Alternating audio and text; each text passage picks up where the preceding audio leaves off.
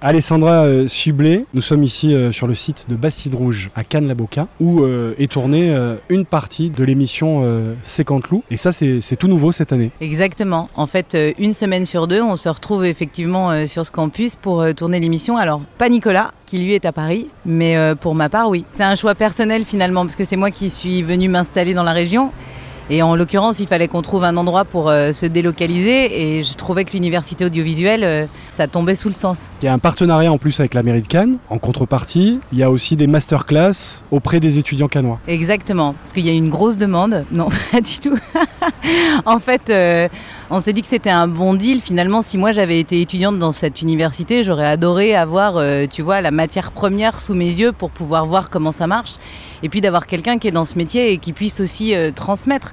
Euh, j'ai 45 ans aujourd'hui, je trouve ça génial de pouvoir euh, aller répondre peut-être à des questions qu'on peut se poser quand on arrive là et qu'on passe la porte de l'université en se demandant ce qu'on a envie de faire et comment on peut le faire. Si je peux répondre à ces questions-là et si ça peut aider quelques étudiants, alors tant mieux. On va peut-être pas dévoiler tous les secrets de, fabrication du, programme C'est Canteloup, mais voilà, tu le disais, Nicolas Canteloup, lui, reste à Paris dans tous les cas. Comment ça se passe en fait Parce que vous êtes quand même lié à, l'actualité, donc il y a des choses que vous arrivez à, à mettre en boîte en fait euh, en amont? Alors il y a deux choses. D'abord le confinement nous a appris à se délocaliser. Quand il y a eu le confinement, Nicolas était chez lui, il tournait de chez lui et moi je tournais de chez moi. Donc déjà on avait changé le format de l'émission.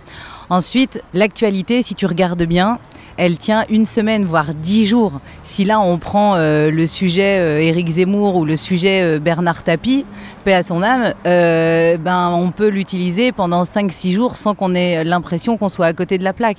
Donc en fait, l'émission de, de elle, elle marche comme ça. C'est-à-dire on est toujours à la page, on enregistre certes, mais on enregistre l'après-midi pour le soir. Donc on est rarement à côté de l'info. Tu es reparti pour une quatrième saison hein, et le programme en fait fonctionne bien. Hein. Toujours les, les, audiences, je crois, sont, sont plutôt bonnes. Euh, c'est toujours difficile d'expliquer le succès d'une émission. Moi, je pense que c'est la, seule qui reste. Avant, tu avais les guignols de l'info. Avant euh, ça, tu avais eu le bébé de show. C'est la seule caricature de la société qui reste et qui, euh, et qui est encore à l'antenne sur une chaîne nationale, voire la première chaîne d'Europe. Donc, c'est important d'abord qu'il y ait encore ça. Et puis, euh, bah, je crois que ça fait rire les gens. Tu vois, la bonne humeur, euh, le rire, euh, on en a besoin. Donc, les gens sont au rendez-vous aussi pour, pour se marrer. Et, encore une fois, je pense que et Nicolas Canteloup et les auteurs, qui sont d'excellents auteurs, font le job à merveille. Et la liberté d'expression jusqu'au bout Vous n'avez jamais eu de problème à ce niveau-là On vous a jamais dit non, ça, il faut pas en parler, ça, il faut pas le faire non, tu as raison, il y, a une, il liberté et c'est important quand tu as un programme comme ça un peu caricatural parce qu'effectivement, euh, tu vois bien qu'aujourd'hui, euh, dès que tu lèves le doigt pour dire quelque chose, c'est tout de suite euh, très sujet à polémique. En l'occurrence, nous, on a la paix, jusque quand, je sais pas. Mais c'est une année électorale, faut pas l'oublier, donc c'est une année importante pour nous. on va donner de l'eau au moulin euh, Canteloup pendant toute l'année. Donc pour nous, ça va être un festival. Il y a d'autres projets télé Il y en a toujours, mais tu sais, moi j'ai un peu levé le pied. Par ailleurs, euh, il y a plein d'autres choses qui m'intéressent. Je viens de finir d'écrire euh, mon livre J'emmerde Cendrillon. j'ai des projets de films aussi, parce que j'ai tourné mon premier film.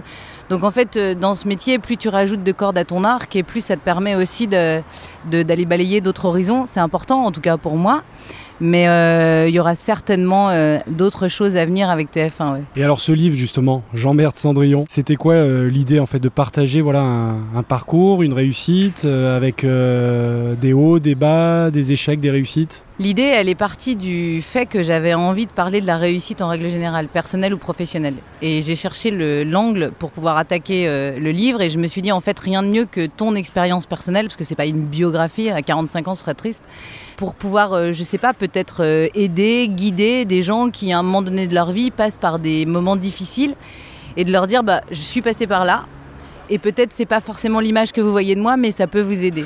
Et en fait, ce livre, il a un écho fabuleux auprès du public parce que euh, que ce soit le divorce, que ce soit donc euh, les échecs personnels ou les échecs professionnels, on passe tous par des montagnes russes qui sont parfois hautes, parfois basses. Et c'est important de dire, bah ça arrive à tout le monde et c'est pas grave. En l'occurrence, euh, je suis très contente du message parce qu'il passe exactement comme je voulais qu'il passe. Et puis moi, ça a été une bonne thérapie aussi. Puis là, euh, Alessandra, tu as trouvé quand même un bon équilibre, parce que c'est quand même le super bon plan de pouvoir euh, continuer des projets à la télé à Paris, et en même temps d'avoir cette vie canoise. C'est un luxe extrême, je te l'accorde. Merci à TF1 de me l'accorder, parce que c'était pas si simple non plus. Et puis après, je crois qu'on fait des choix dans la vie et il faut en faire. Tous les choix que tu fais sont compliqués. Mais si tu les assumes, si tu vas jusqu'au bout, c'est la seule façon de trouver la route vers le bonheur. Et je le dis parce que je l'ai fait, parce que j'en ai fait les frais et que je sais à quel point c'est important de faire des choix. Et encore une fois, regarde où on est. On est euh, presque face à la mer et on travaille.